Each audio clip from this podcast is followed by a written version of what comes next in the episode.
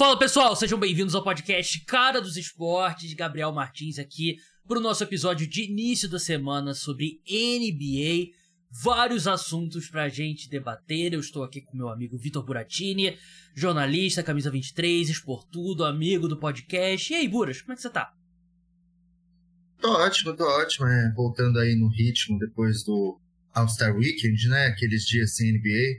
É, mas já tem muita coisa aí pra gente falar, é muita polêmica rolando aí. Sobretudo nas suas redes sociais, né? É, polêmica, culpa minha. Há quem diga, né? Que foi o tópico do vídeo que eu postei nesse, nesse domingo e era basicamente. Basicamente não, era as minhas três opiniões mais polêmicas, né? Aquelas opiniões que eu sei que o público, uma parte considerável, não concorda. E assim, para fazer um vídeo, você tem um minuto, né? Não dá para entrar tão profundamente. Então eu resolvi trazer esse tópico para o podcast também, né, para explicar um pouco melhor o meu ponto. Eu sei que muita gente, o pessoal que me xingou, chamou de idiota lá, falou que é um absurdo, o pessoal não vai escutar, né? Porque ninguém quer escutar mais a o argumento com nuance, né? Mas eu acho que aqui pro podcast eu acho um tema legal. E eu pedi pro Buras preparar as três opiniões polêmicas dele, né? Pra eu não sofrer hate sozinho, né? Esse é o objetivo aqui, trazer o Buras para pro mundo aqui das críticas ao meu lado, né? Ter uma companhia sempre é melhor, né? Vamos falar, falar também sobre alguns outros assuntos. Aliás, vamos começar por um um assim, não foi um grande assunto, mas se tornou um grande assunto, né? Que o. Eu fiquei um pouco surpreso, para ser sincero, pela repercussão que tomou. O Gui Santos, ele que vinha jogando, parecia que ia ganhando mais espaço e tal no Golden State Warriors, ele é levado de volta para o o time da D-League dos Warriors, né, o Santa Cruz Warriors, e ele no primeiro jogo com o Santa Cruz Warriors acaba se machucando. E aí ficou todo. rolou uma polêmica. Porra, por que, que o Warriors botou ele no time da D-League e tal, sei o quê. O contrato dele permite que ele transite entre o time principal e o time da D-League. E ele, ele subiu e desceu várias vezes nessa temporada, né? Ele. Assim, eu falei, brinquei mil vezes, mas pelo menos umas, sei lá, dez vezes, mais do que isso, ele subiu e desceu. Mas aí virou uma polêmica, ah, por que, que ele desceu, ah, e agora ele se machucou e tal, não sei o quê. Aí o que aconteceu? A lesão não era séria, ele voltou, foi, foi de novo pro time principal dos Warriors. E o pessoal acho que fez uma, uma tempestade por, num copo d'água, né? Por algo que não era. E é um processo totalmente natural. E a gente tem que. Assim, tudo bem, a gente torce muito pro de Santos, a gente quer ver ele ganhar espaço. Mas uh, os minutos dele aumentaram foi naquele período que o Saric estava machucado, que o Wiggins estava machucado e tal, e jogadores que estão à frente mesmo dele na rotação, né? E aí esses caras volta voltaram, o time deu uma encaixada com essa formação nova, com o Wiggins, com o Mig e Draymond, é, o Saric tá bem, e o Lester Quinones é um cara que tá na frente dele também na rotação, e é extremamente natural, ele é muito jovem, 21 anos ainda, o que não foi natural foi a reação, né, Buras? Porque acho que pegou.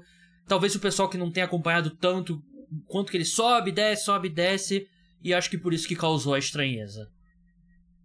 É, acho que o pessoal aí, é, justamente essa galera aí que talvez não esteja tão familiarizada assim com como funciona, sobretudo esses jovens aí que são escolhas de segunda rodada, fim de segunda rodada, isso é super natural. Acontece em todas as equipes. É, assim, eu entendo a preocupação que a gente tem com o Santos e tal, sobretudo porque realmente, como você falou, ele vinha ganhando mais minutos, teve até aquele jogo de 13,8 rebotes, se eu não me engano, contra o Pacers. Mas, gente, ele ainda é o 13 terceiro jogador, talvez, da rotação aí do Warriors, sabe? É, tem muita gente ainda na frente dele. É, vai demorar ainda para ele ter o espaço dele garantido ali 100%, ter uma minutagem mais regular, digamos assim. E é o que você falou, ele só tava. Ele, tava, ele teve um aumento nos minutos, justamente por conta de uma série de problemas aí com os outros jogadores Warriors. Tiveram jogadores que jogam na posição dele, mas o natural é que nessa temporada ele continue sendo o cara que joga ali só o garbage time, que entra quando é, tem alguém lesionado, justamente. Então, assim, é, essa alternância vai continuar acontecendo, não vai ser a última vez que ele vai para Santa Cruz Warriors dessa temporada, eu acredito, né? É, acho que a gente talvez possa só esperar que ele vá receber assim minutos novamente de forma consistente só ali talvez no fim da temporada regular, naquele momento que já estão com a posição bem estabelecida ali, elas conseguem testar mais seus, seus jogadores que não têm tanto tempo de jogo. Mas fora isso, gente, acho que ele vai ser o cara aí que é, vai, acho que os minutos, é, os maiores minutos que ele recebeu essa temporada foram exceção, não vão ser a regra, né?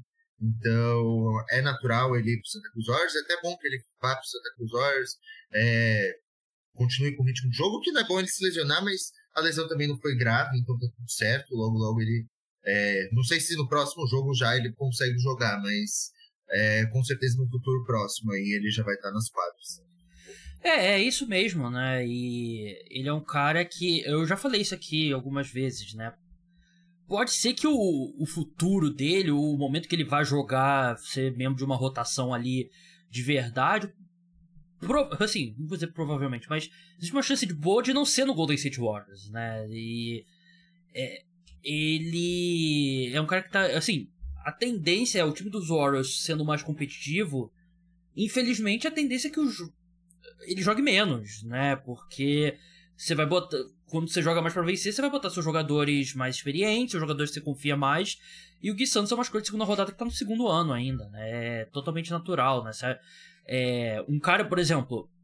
Tudo bem que uma escolha de primeira rodada, mas um cara como o Brandon Pozinski jogar. ser titular e jogar 30 minutos e ser tão importante para a equipe é um ponto fora da curva no Golden State Warriors, que normalmente não coloca. O Kuminga brigou muito até chegar a esse ponto de ser titular, né? Tá? Terceiro ano dele e tal. Então, para uma escolha de segunda rodada, é. É tudo natural o que tá acontecendo aqui. E o, o Gui Santos tem que aproveitar as oportunidades que ele tem para mostrar serviço não só pro Steve Kerr, né, que é o técnico do Golden State Warriors, mas para os outros times da liga, né? De repente, jogando 10 minutos do Golden State Warriors, de repente, um time que tem uma rotação menos qualificada, olha aqui, pô, será ele com, com 20 minutos, 25 minutos, o que, que ele pode fazer aqui, né? E aí ele assina com esse time. Aí vai, aí, pô, outro time olha, pô, ele tá indo bem com esses 20 minutos, em quem sabe ele possa ser um cara titular no nosso time, né? E aí, daqui a três times, ele pode virar um cara titular daqui a 3, 4 anos, né? A vida é dura para um cara que não é selecionado na primeira rodada. Então não tem nada fora do, comum aqui nessa, nessa trajetória do Gui Santos. Falando nisso, Golden State Warriors jogou ontem contra o Denver Nuggets, né? Que foi um jogo, eu achei que foi bem interessante. O placar, se não me engano, acabou 116 a 103, algo, algo do tipo, né? Mas foi um jogo bem apertado ali até o terceiro quarto. E confirma um pouco do que eu penso sobre esse time do Denver Nuggets, né? Que um jogo importante, jogando em Golden State, os dois times completos. É aquele momento que a equipe liga um pouquinho a chave e a gente vê como esse time é, é dominante, né? Porque eu acho que você pode fazer o um argumento, ah, é um time que não tá jogando tão bem esse ano, ou você pode fazer o um argumento que tá, é um time que foi campeão e tá no piloto automático. E eu tô muito mais pra segunda opção, porque eu vi. Eu achei que esse time jogou com um pouco mais de intensidade no domingo. E o Jokic foi absurdo. Terceiro triplo-duplo dele consecutivo. Terceiro triplo-duplo dele que é completado no terceiro quarto, né? Então não é aquela coisa que ele tá buscando um rebote ali no último quarto e tal. É... Pra mim o Nuggets ainda é o, é o favorito e... No Oeste, pelo menos. E o Warriors que vem sendo mais competitivo, mas eu acho que também é um, é um meio que microcosmo da diferença deles para os principais times do Oeste. Não, é, ontem foi mais uma partida, assim, depois do All-Star Weekend, o Jokic está jogando aí no nível, assim, se antes ele já estava espetacular, agora ele está ainda mais. É o que você falou, são três triplos duplos seguidos no terceiro quarto. Ontem ele teve aí 16 rebotes, 16 assistências, 4 roubos de bola. Então, assim, é, é o que você falou, não estão sendo triplos duplos tipo, ah, ele fez 20 pontos, 10 rebotes, 11 assistências. Não, o cara ele tá. Aí, acho que nos últimos três jogos ele tem média de quase 17 rebotes e 15 assistências por jogo. Então é um negócio absurdo, né? É, o Jamal Murray ontem também contribuiu muito bem. É, a gente vê o Casey sendo importante. Enfim, o quinteto titular do Nuggets, que é o mesmo da temporada passada, continua ali, pô, entrosadinho, continua, falou, sendo talvez o grande favorito aí no Oeste, mesmo não sendo a melhor campanha. Eles estão em quarto ou terceiro, não sei se com a derrota do Clippers eles acabaram com uma posição. Mas continua sendo aí o grande favorito para mim no Oeste, né? A única questão que a gente tem, talvez tenha aí a se questionar seja o banco, porque teve ali aí um, uma perda importante em relação à última temporada, mas que foi o, a saída do, do Bruce Brown.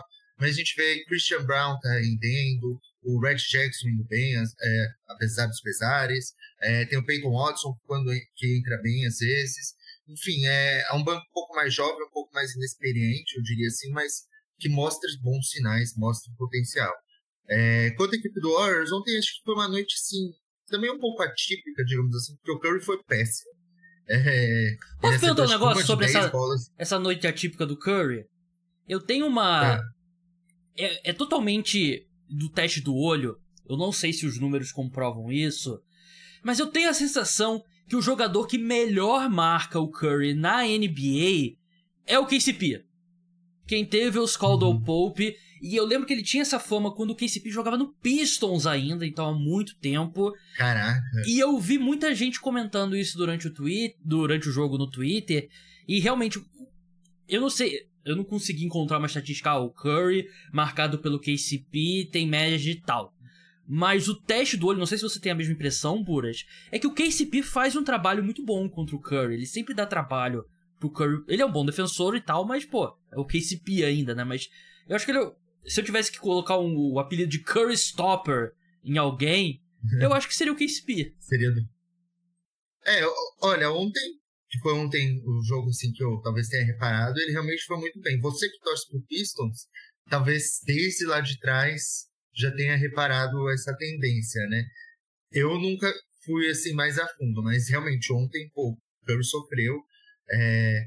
Mas uma coisa que tá, também é muito curiosa é que a gente está falando muitas vezes que o Curry tá, assim, o Curry tá tendo noites muito boas, mas também ele tem muitas noites atípicas essa temporada, né?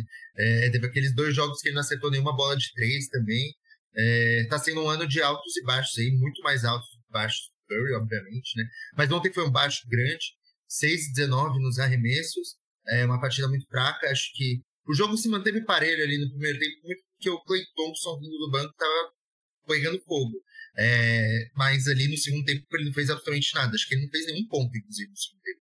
Acho que esse foi o grande diferencial, talvez, aí, que fez com que o Nuggets tivesse uma vitória até que tranquila, digamos assim, 119 a 103 é um placar tranquilo, é, considerando que foi o primeiro tempo, que o primeiro tempo foi bem é, ali é, parelho, né? A gente teve o Kuminga ali, jogou 25 minutos, foi bem novamente. É, o vem aí numa crescente, né? Mas, enfim, é, foi, foi um jogo que mostrou a disparidade entre as duas equipes. Uma que é favorita ao Oeste, outra talvez aí o teto seja conseguir se classificar direto para os playoffs, que eu acho muito difícil hoje, considerando que o Warriors vem jogando, tudo que a equipe vem enfrentando. É, eu diria que o teto para esse time dos Warriors é chegar no play-in e, e, conseguir ir aos playoffs pelo play-in. Né? Eu não, não consigo ver mais do que isso. Né? Olhando a classificação, eles estão na décima colocação, 29 vitórias. O time que tem tá ali na zona de classificação direta é o Phoenix Suns com, com 34. Dá pra tirar, teoricamente, 5 vitórias, né? Mas é, é bastante coisa, né? Enfim, eu achei que o Drake... Não, é, é, é difícil, é. mas... Assim, não é impossível, mas vai ser muito difícil, considerando que as equipes estão jogando, que as equipes acima deles. Sim. Eu achei que o Draymond jogou bem ontem, apesar dos números dele não serem nada espetaculares, né? Ele deve ter seis turnovers, mas ele teve algumas sequências ali que ele teve é, jogou em alto nível, o Clay é o que, é o que você falou. Vamos passar para as opiniões polêmicas agora. Antes, lembrar que o parceiro de apostas do podcast Cara dos Esportes é o Bodog, um dos sites mais tradicionais, mais antigos de apostas esportivas do mundo.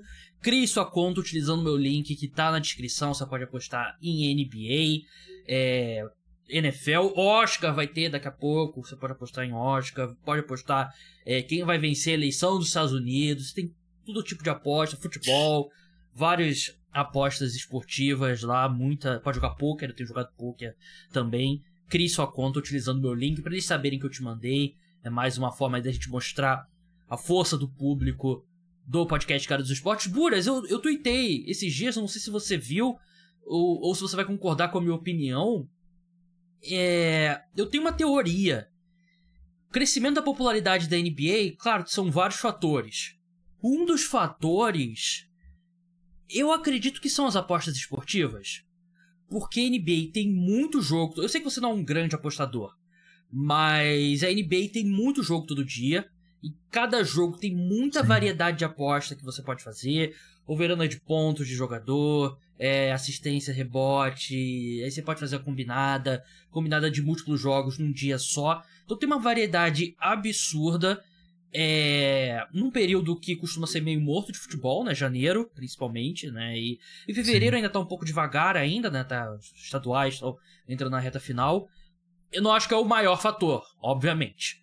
Mas eu acho que é um dos fatores que explicam o crescimento da popularidade da NBA aqui no Brasil. Não, eu concordo, eu concordo com o que você falou. Tem uma variedade gigante de mercados, né? Tem 1.200 jogos para você apostar na temporada regular, no total. É diferente um pouco da NFL, que você só pode apostar em alguns dias, né? Ali no domingo, e aí na segunda e na quinta, né? NBA, pô, você fica, sei lá, quase seis meses, todos os dias você tem inúmeras possibilidades de apostar, né? É, então, sim, eu concordo com você. Eu vi esse tweet e concordei quando vi. Obrigado. Sempre quando uma pessoa inteligente concorda com uma opinião, eu sinto que eu tô no, no caminho certo. Uhum. Mas opiniões polêmicas. Eu queria começar pelas minhas opiniões polêmicas, Buras. E depois a gente passar para as suas. Eu não sei quais são as do Buras. Ele só me. Ele me revelou antes do programa que ele não sabe se são tão polêmicas assim a gente vai debater. Vou começar por uma que eu não sei. Eu suspeito que o Buras discorda dessa minha opinião, porque. Eu discordo, eu já sei qual é. é. Ele torce pro Oklahoma City Thunder. é, então ele é muito fã do Russell Westbrook. Mas, na minha opinião, o Chris Paul tá acima do Westbrook no ranking dos maiores jogadores da história da NBA. E o meu argumento para isso é, é porque eu não tô dizendo que é o caso do Buras, mas o argumento de muita gente se baseia no fato do Westbrook ter um MVP e o Chris Paul não ter. É. Claro que ter um MVP é um, é um grande feito, mas eu sou contra isso. Ah, Fulano tem um MVP, logo ele é melhor, né? Eu acho que tem sempre nuance, né? Aquela coisa de contar título e tal. Não é. Eu acho que esse tipo de discussão tem muito mais muito mais detalhes, né? Eu, na época, eu defendia não é uma coisa em retrospecto. Eu não acho que o Westbrook deveria ter vencido um MVP naquele ano. O meu voto naquele ano era pro James Harden. O Chris Paul deveria ter, deveria ter vencido o MVP, que provavelmente na temporada 2009. Ele teve 22,8 pontos, 11 assistências, liderou a NBA em roubos de bola, fantástico. Ele, vários anos ali, próximos de chegar no nível de MVP nunca conseguiu.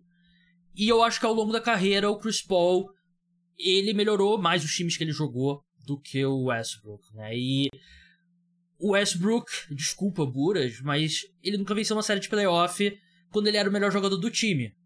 O Chris Paul tem vitórias e todo time que o Chris Paul chega, o time melhora. O Clippers melhorou, o Rockets, tudo bem, não foi uma passagem longa, mas o primeiro ano dele foi o melhor ano do Rockets, né? Do, foi o que eles perderam pro, pro Golden State Warriors na, na final do, do Oeste. Saem Westbrook e Paul George do Oklahoma City Thunder. Chega o Chris Paul. A campanha é basicamente a mesma e o destino é o mesmo. Eles perdem na primeira rodada dos playoffs. Não foi só que saiu o Westbrook. Saiu o Westbrook e o Paul George. Ele vai pro Phoenix Suns e o time muda totalmente de patamar. E claro, Golden State Warriors agora é uma versão é, já ali uns 45 do segundo tempo, né, da, da carreira do Chris Paul. E para mim, de ponta a ponta, o Chris Paul foi mais jogador que o, que o Russell Westbrook, Buras. Cara, eu não acho absurdo nem um pouco a sua opinião, eu discordo dela, mas não acho absurdo. Não uso como argumento MVP justamente porque tem um, uma das minhas opiniões polêmicas que se eu usasse isso como argumento, me tornaria contraditório. Mas, e assim, eu admito que a minha opinião é completamente clubista. Eu já tinha os dois na minha equipe, na realidade. Eu também tenho um carinho gigantesco pelo Cusco, né? Porque aquela temporada, para mim, foi a mais divertida como torcedor do Thunder. A que ele esteve aqui, é, que eu acompanhei. É, mas eu ainda acho o Westbrook mais jogador. Acho que a gente tem que considerar também aspectos, acho que individuais, né? Você falou muito dos coletivos, o Paul realmente é um cara que melhora suas equipes, é, que ajudou é, a, que em grande parte das equipes ele chegou e melhorou o recorde delas, né? Individualmente, acho o Westbrook o melhor pontuador, o melhor reboteiro. Acho ele um playmaker quase tão bom quanto o Paul. O Paul ele comete, obviamente, menos turnovers. A gente sabe que ele toma decisões mais inteligentes, mas em questão ali de passe, essas aí afins, eu acho o Westbrook tão bom quanto ele, tão criativo quanto ele. É, acho que defensivamente o Chris Paul leva uma vantagem, mas o Westbrook tem seus, tem seus atributos defensivos bons também. Mas eu não, eu acho que eu, também acho que ele conseguiu. É, acho que foi merecidíssimo sim o MVP dele naquele ano. Acho que aquela era horrorosa. É, era horrorosa mesmo o Thunder. E só conseguir ali ficar em sexto já foi um grande feito, né? Mas não acho absurdo, acho que também não é de se xingar. Acho que os dois, na realidade, na lista de armadores, se você for fazer uma lista all-time de armadores, um vai estar muito próximo do outro ali. É, talvez uma diferença de duas posições, algo tipo, na minha, pelo menos, visão. É, então não acho absurdo. É, eu acho que a grande diferença entre os dois, eu acho que o único ponto que eu acho que. Aliás, tem. O Westbrook é um, talvez o melhor armador pegando rebotes na história da NBA, né? E Chris Paul, até por uma limitação física, não, não é um reboteiro do nível do, do Westbrook. E eu acho que o Chris Paul, a tomada de decisões dele é, é bem superior ao do Westbrook, é, mesmo no auge, né? Só que uma vantagem que o Westbrook tem é que ainda tem um pouco, né? Mas no auge era um negócio gritante que a capacidade dele de se impor fisicamente num jogo, né? Que é um negócio. Ele foi. Ele talvez seja o melhor atleta que já jogou na NBA. Eu não acho um. Eu talvez poderia ter colocado isso de opinião. polêmico, eu não sei nem se. Eu não sei nem se é polêmico, porque o, o nível de atleticismo do Westbrook é um assim, ele ainda é um grande atleta, né? Mas no auge dele, no Thunder, era um negócio de outro mundo. Mas eu coloco o Chris Paul na frente. Eu hoje provavelmente teria o Chris Paul como terceiro melhor armador da história, quarto melhor armador da história da NBA.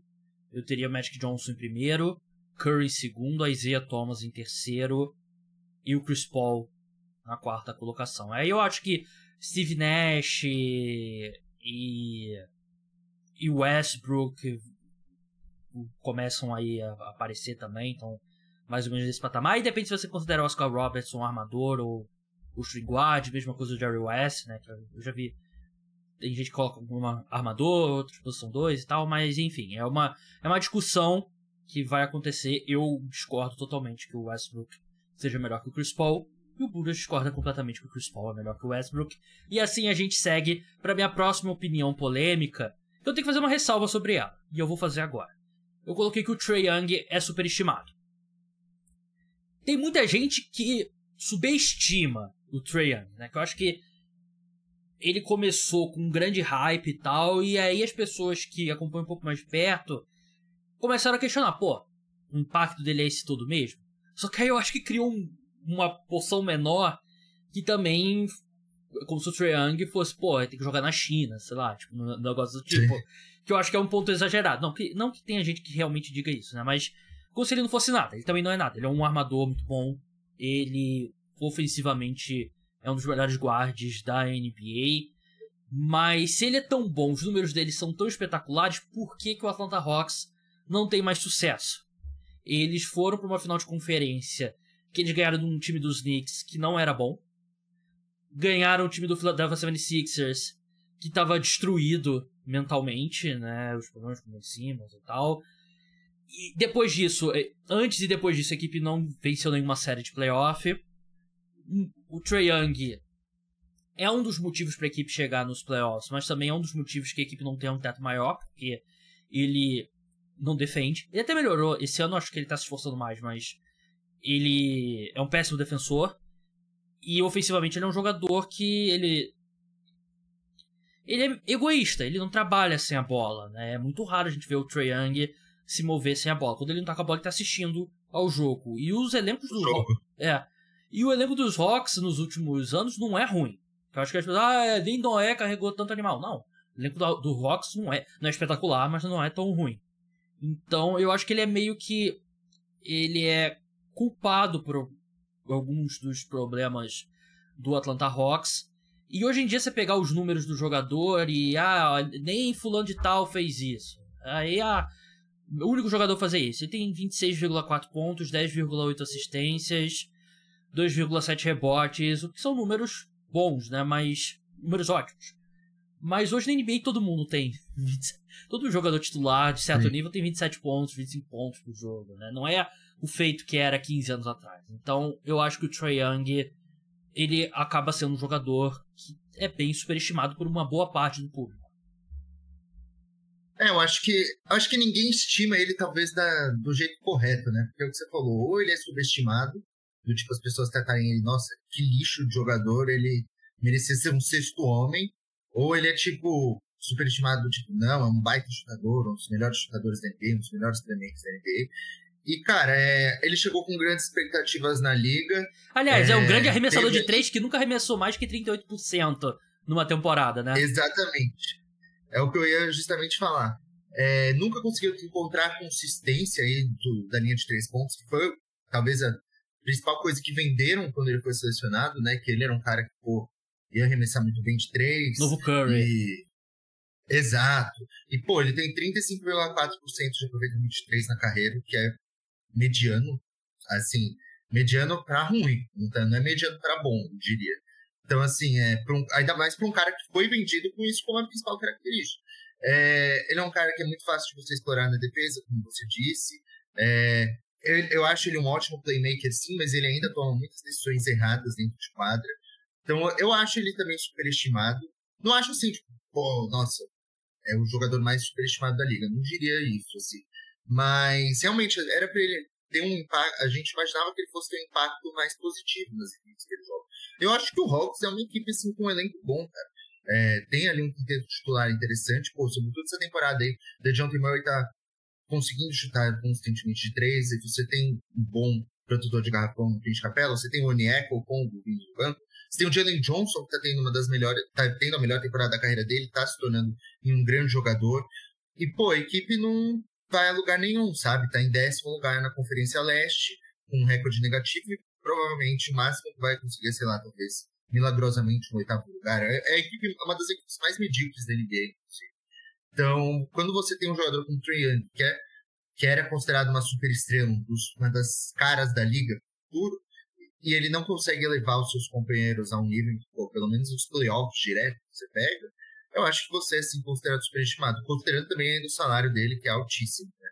É, ele ganhou aí o Max Contract, que era merecido, mas, pô, ele não. Assim, era merecido porque você vai pagar esse cara que foi, é, que é considerado seu franchise player, mas é, ele não vem rendendo como tal. E eu acho que ele, sendo a primeira opção de uma equipe, também é difícil imaginar que ele, como primeira opção de uma equipe, vá conseguir levar ela a um título, por exemplo.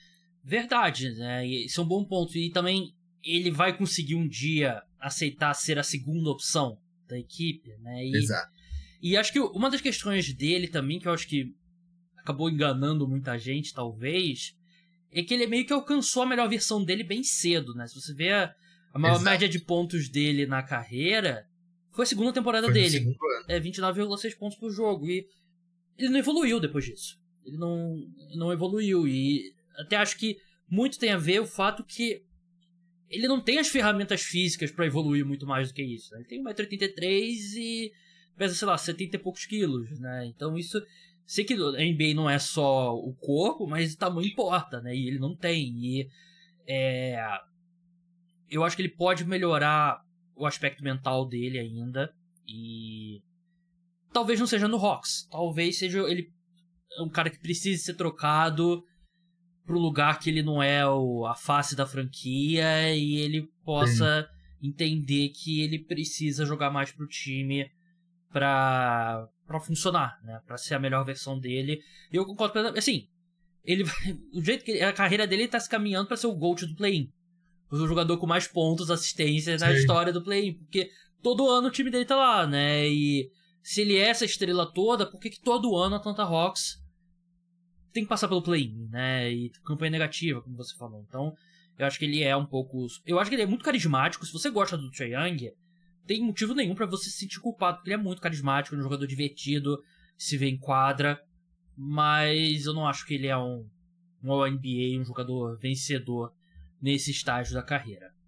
Minha terceira opinião polêmica, Buras, que, que me rendeu muitas críticas e ela se foi, foi a ela que inspirou eu fazer esse vídeo das três opini opiniões polêmicas, porque alguns meses atrás eu publiquei o meu ranking dos 10 melhores jogadores da história da NBA e eu passei literalmente meses recebendo uma variação desse mesmo comentário. É tipo, pô, não sabia que o Kobe jogava tênis. Cara, o Kobe joga futebol? Ah, o Kobe é quarterback, ele joga no futebol americano e tal. Eu passei meses, meses é, recebendo esse tipo de comentário. Na minha opinião, o Kobe Bryant não é um dos 10 melhores jogadores da história da NBA. Eu coloco ele na 12 colocação do meu ranking pessoal atrás do Shaquille O'Neal, na 11 colocação, Hakim Olajuwon, na décima colocação, e Stephen Curry, na nona colocação. Acho que é a tier ali, mais ou menos, que eu coloco o Kobe. E muita gente, aparentemente, acha isso um sacrilégio, né? um absurdo falar que o Kobe não tá no, no top 10. Mas assim, me desculpe, na minha opinião, o Shaq, Hakim e Curry foram jogadores não muito melhores, eles estão no mesmo tier ali, mas são jogadores que eu coloco na frente do Kobe. Você acha isso um absurdo?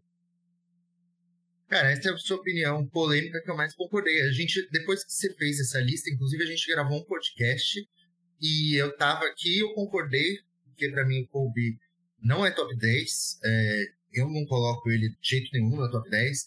Acho que depois dessa geração que tá aí agora de Jokic, Yannis, essa galera Luca, ele vai cair ainda mais é, nessa lista, né? Acho que a única divergência que eu tenho aí desses, nomes que você falou é que eu coloco ainda o Hakim uma posição acima do Curry.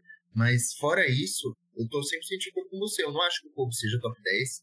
É, eu entendo todo o saudosismo que existe por trás da figura com o Bryant, da mentalidade humana, essas coisas, enfim. Mas eu não consigo colocar ele no meu top 10 melhores jogadores da história, assim, ele não entraria de jeito nenhum, essa é a realidade. Assim, foi um grande jogador, um dos 12 melhores, né? Como... Não, e não é. E não é nenhum problema de não entrar no top 10, viu? É. Porque, porra, o que teve gente histórica na liga é um absurdo. Sim, e a questão sobre o Kobe, e eu também acho que é injusto apontar porque o Kobe sofreu um acidente e morreu jovem, é, as pessoas superestimam. Não tô, não tô acusando disso, porque eu acho que já era assim já era esse mesmo, já era, já. já era esse mesmo sentimento antes do, Cor, do, do Kobe falecer. Mas eu acredito que existe um misticismo ao redor do Kobe pela personalidade dele. E eu tô falando em quadra. Porque eu até acho que é. Ele é um cara usado como exemplo de liderança e tal. Um histórico dele fora de quadra que eu não considerei para fazer esse ranking aqui. São jogadores, melhores jogadores em quadra, né? Não tô falando fora de quadra. O Kobe Pra quem não sabe, ele, ele já foi acusado de estupro e foi processado, entrou em acordo com a vítima, fez um pedido de desculpas é, público, então não é é um cara com um passado fora de quadra que de ninguém que não pode se orgulhar, né? Mas ele ele tem essa imagem, né, da Mamba Mentality como como o Buras falou e tal, de ser o, cara que só se importa em vencer, que acorda 4 horas da manhã para treinar e tal. Beleza, acho que tem isso, mas ainda assim eu não acho ele melhor que o Shaq, o Hakim e o Curry. É o meu é minha opinião, não tem nada, como eu falei, claro, eu tenho meus problemas com o Cole, tipo, como ele quando ele estava vivo, obviamente, quando é, o que ele fez fora de quadra, mas aqui eu tô avaliando só o dentro de quadra e jogador espetacular. Tem cinco títulos em que três ele não foi o melhor jogador. Foi o, Shaquille O'Neal. Dois títulos, beleza, que ele venceu, tem méritos totais, ele era o melhor jogador naquele time, mas. Assim, vamos ser bem sincero, anos 2000 não foram os anos mais difíceis da história da NBA também, né? E antes do Paul Gasol chegar, esse time dos Lakers estava ali. Lakers era horrível. É, tava brigando ali na é. sétima, oitava colocação, um pouquinho acima, um pouquinho abaixo de 50% de, de aproveitamento. Ele foi um cara que ele era um cara egoísta em quadra, né? Um cara que não passava bola, que arremessava 200 mil vezes e tal. É um estilo de jogo que a gente criticaria hoje em dia também do, do Kobe, né? Sim. E ele precisou do precisou da chegada do Paul Gasol, de um time mais estruturado ao redor dele, para ele ter esses dois títulos na era pós-Shaq, né? Então, eu acho que as pessoas. Eu vi gente falando, não, ele é top 5, ah, pra mim é Kobe, LeBron e, e Michael Jordan. Aí eu acho loucura. Você me fala que, pô, eu acho que o Kobe é melhor que o Curry. Eu acho que ele tinha que ser o, o nono colocado nessa lista aí. Eu discordo. Mas, pô, entendo. Não, não acho. É, é, aceitável. É aceitável, exatamente. Mas se você me falar que o Kobe é top 5, aí para mim não, tem, não é justificável. para mim não tem argumento para colocar ele. É tão puro alto. saudosismo. Exatamente. Saudosismo. Eu também não consigo ver ele de jeito nenhum como top 5. Eu não consigo ver ele acima do top, do, da nona posição, é o que você falou, assim, né? E a nona para mim ainda tá. Não. Ainda é difícil defender. É, e assim, de novo, é, mesmo antes do falecimento dele, criou essa, esse misticismo ao redor do, do Kobe, né? Da mentalidade mamba e tal. E é, como uma ferramenta de marketing, ótimo. É muito corrupto. Va né? É, varreu muita coisa dele para debaixo do, do tapete. Mas eu tô tentando aqui avaliar o cara como jogador. Não é marketing, não, não tô descontando ponto por questão fora de quadra e é, são os melhores jogadores. E na minha opinião, o Kobe não entra nesse top 10. E se você acha que o Kobe entra no top 10, ótimo, parabéns para você. É, é, a sua opinião. Essa é a Só minha... não coloque no top 5. É, só não coloque no top 5, né? Pelo amor de Deus. Aí você já tá, tá exagerando. Vamos passar para as suas opiniões polêmicas agora, Buras. Porque eu tô ansioso. Tô ansioso para saber. Ansioso para te cornetar. Mas, por favor, Buras, a primeira. Cara, a primeira que eu separei é, é que é bom a gente sempre dar um contexto. É que Magic Johnson e Larry Bird são os nomes mais importantes da história da NBA por, pelo impacto que eles tiveram e no crescimento da liga. É, se não fosse a rivalidade deles na década de 80 ali, eu não sei em que pé estaria a liga hoje, porque foram os grandes responsáveis ali por, por um boom na popularidade da NBA. A NBA tinha péssimos lençóis na época, é, não era assim um décimo do que é hoje em questão de absolutamente tudo. Os jogos, muitas vezes tinha jogo de final que era reprisado, não passava ao vivo na TV, era reprisado depois que acabava. Então, depois da chegada dos dois, depois que eles construíram uma rivalidade justamente nas duas maiores franquias da NBA, a liga conseguiu ter um crescimento, conseguiu atingir o patamar que chegou ao patamar que é hoje, né? Que é talvez aí ah, exista uma discussão se é a maior liga esportiva do mundo. Eu sei que o Gabriel considera a NFL, que é justíssimo, mas a NBA está num patamar absurdo em que a gente vê jogadores aí. É, a NBA é mais global. A NBA é mais global, né? Mas financeiramente a NFL leva uma vantagem Sim. ampla. Exato. Mas é o que você falou, a NBA hoje é conhecida em absolutamente todos os cantos do mundo. É, tem gente que acompanha em todos os lugares do mundo. No Brasil, por exemplo, acho que o Brasil é o terceiro maior mercado de todo fora dos Estados Unidos. Então, acho que sem Magic, sem Bird, não sei como a NBA, em que tamanho a NBA estaria hoje aí. É, Buras, eu acho que essa primeira você falhou no seu exercício, porque acho que seria polêmico discordar dessa sua opinião, né? Porque. É que tem muita gente que vai falar da importância de outros nomes. Assim, eu entendo que, pô, LeBron, super... o LeBron é um jogador indiscutivelmente melhor do que esses dois.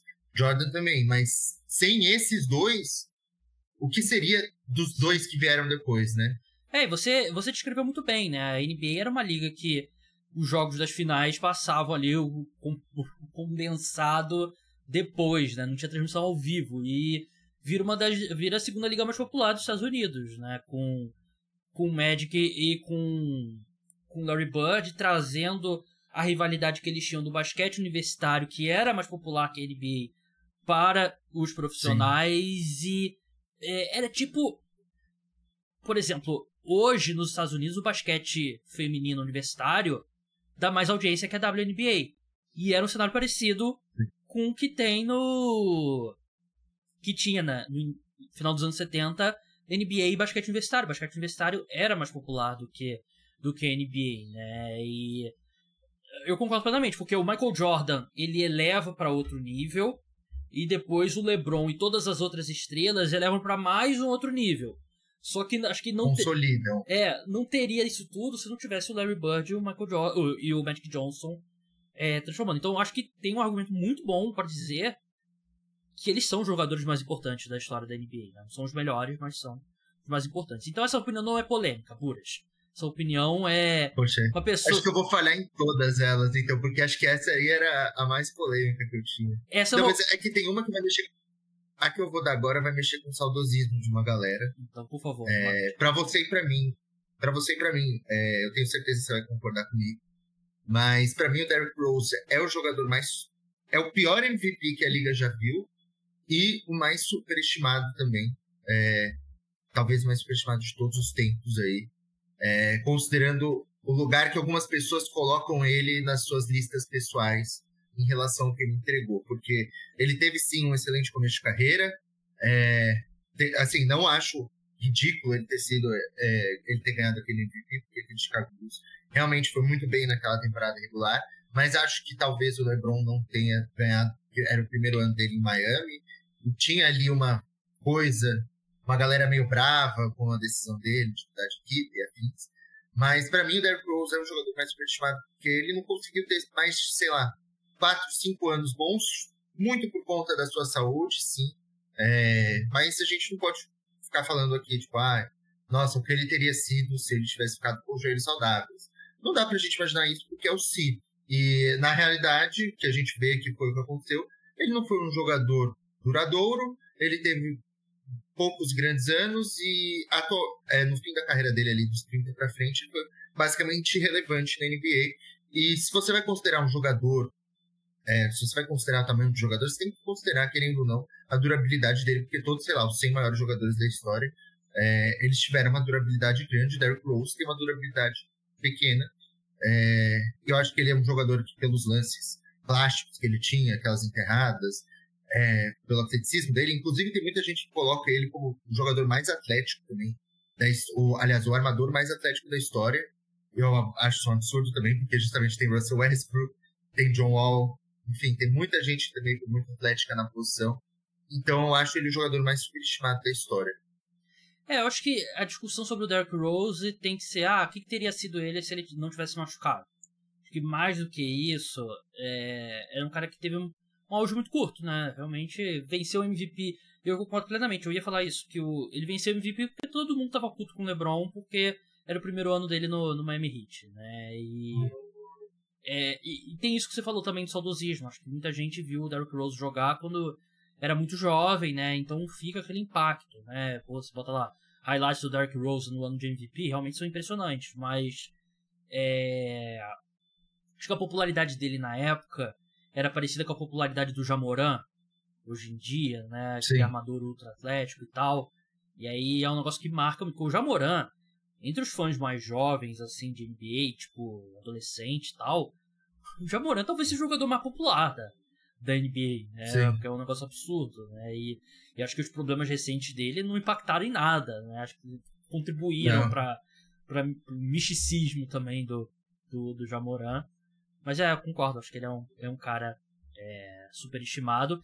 E é, assim, é um dos caras que venceu MVP que talvez não entre nem no Hall of Fama, né, do, do basquete. Exato. Né? Porque todos os jogadores... É, eu acho que ele é um dos poucos. Não, não acho que talvez não tem nenhum. o único. É, não tem nenhum, se eu não me engano. É, ele vai ser o único que é. vai ter, acho que, esse feito aí negativo. É, porque todo mundo entra no Hall of Fama, né, no Hall of Fama do basquete. Sim. Né, e acho que não vai ser o caso dele. Essa é mais ou menos, Buras. Vamos dar um mais ou menos para essa. Vamos para sua terceira agora.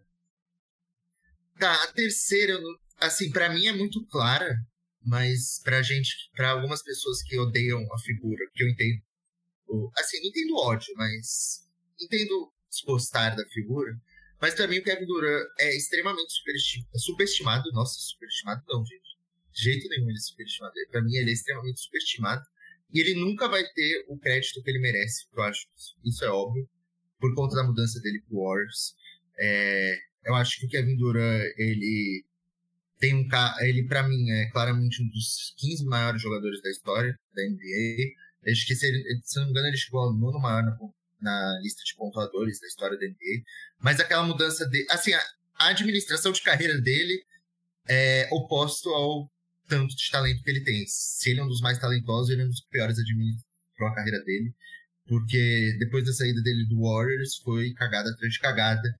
Foi pro Nets, forçaram algumas movimentações que deram errado. Depois foi pro Santos, também algumas movimentações que deram errado e que parece aí que não vai vingar. Mas o Kevin Durant vai ser muito mais lembrado pela trairagem, entre aspas, dele, né? Do que pelo basquete, do que pelo que ele fez em quadra. Por ser um pontuador completo, um excelente defensor, um cara que era imparável, né? Então eu fico triste pelo legado dele ser tão prejudicado por conta das decisões que ele fez fora das quadras.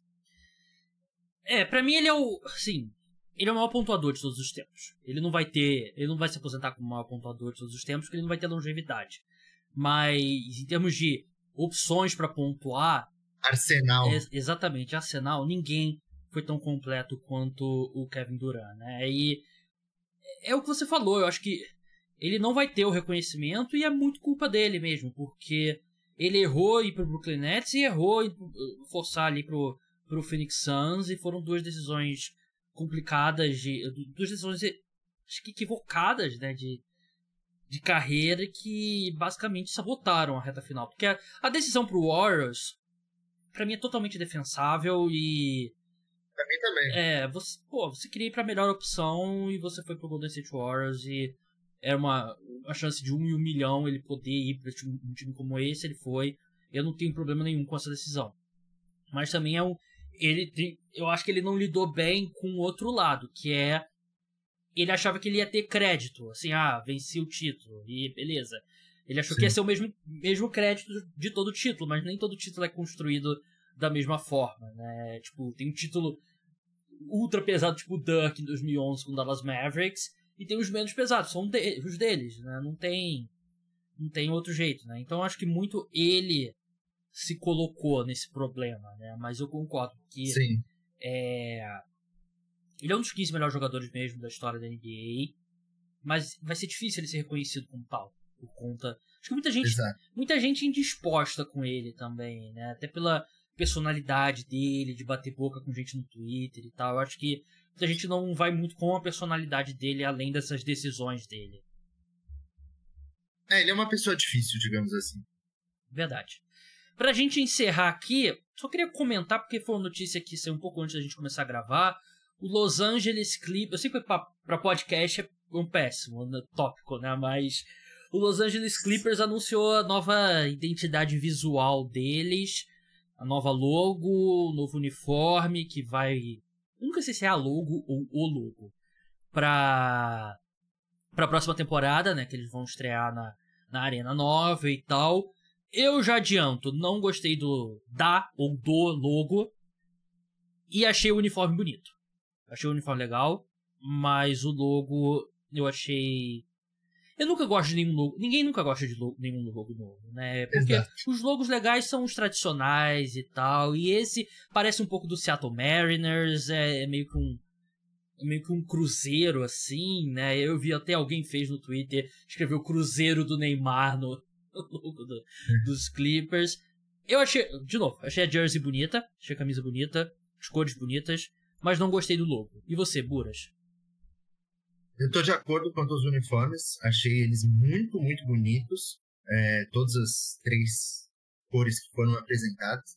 O logo eu não odiei, assim, é, é o que eu acho, assim, é que é, sempre que tem mudança de logo, você falou, ninguém vai gostar.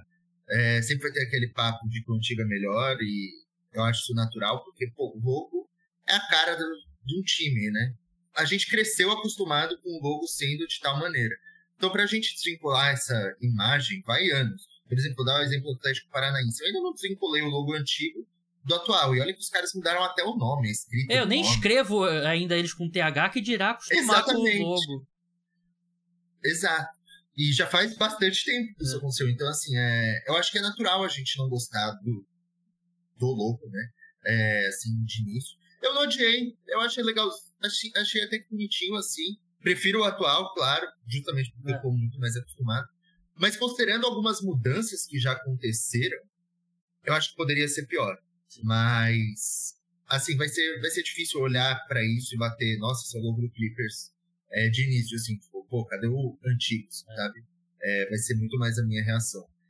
É, eu acho que o timing, pelo menos, é bom, porque eles vão fazer uma mudança grande, saindo né, do Staples Center, Sim. indo jogar numa arena nova. Marca bem que é uma nova fase do Los Angeles Clippers. E parece que eles consideraram uma mudança de nome da franquia também, né? Saiu que eles, eles estudaram e tal, mas a, o resultado lá dos das pesquisas e tal foi muito negativo, né? E por isso que eles não.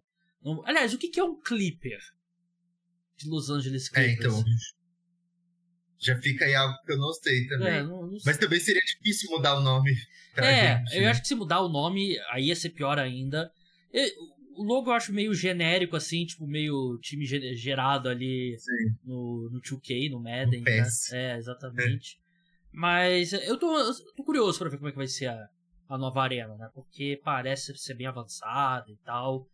Acho que pode ser um momento importante pro Lakers, pro Clippers, né? Deixar de ser um inquilino ali, né? Ser a, a segunda Sim. atração no, na arena lá no Crypto Arena, né? Na verdade, né? Mais stable. Olha aí, ó. Já mudou há vários anos e a gente continua falando. Pois é. Continua falando Staples Center.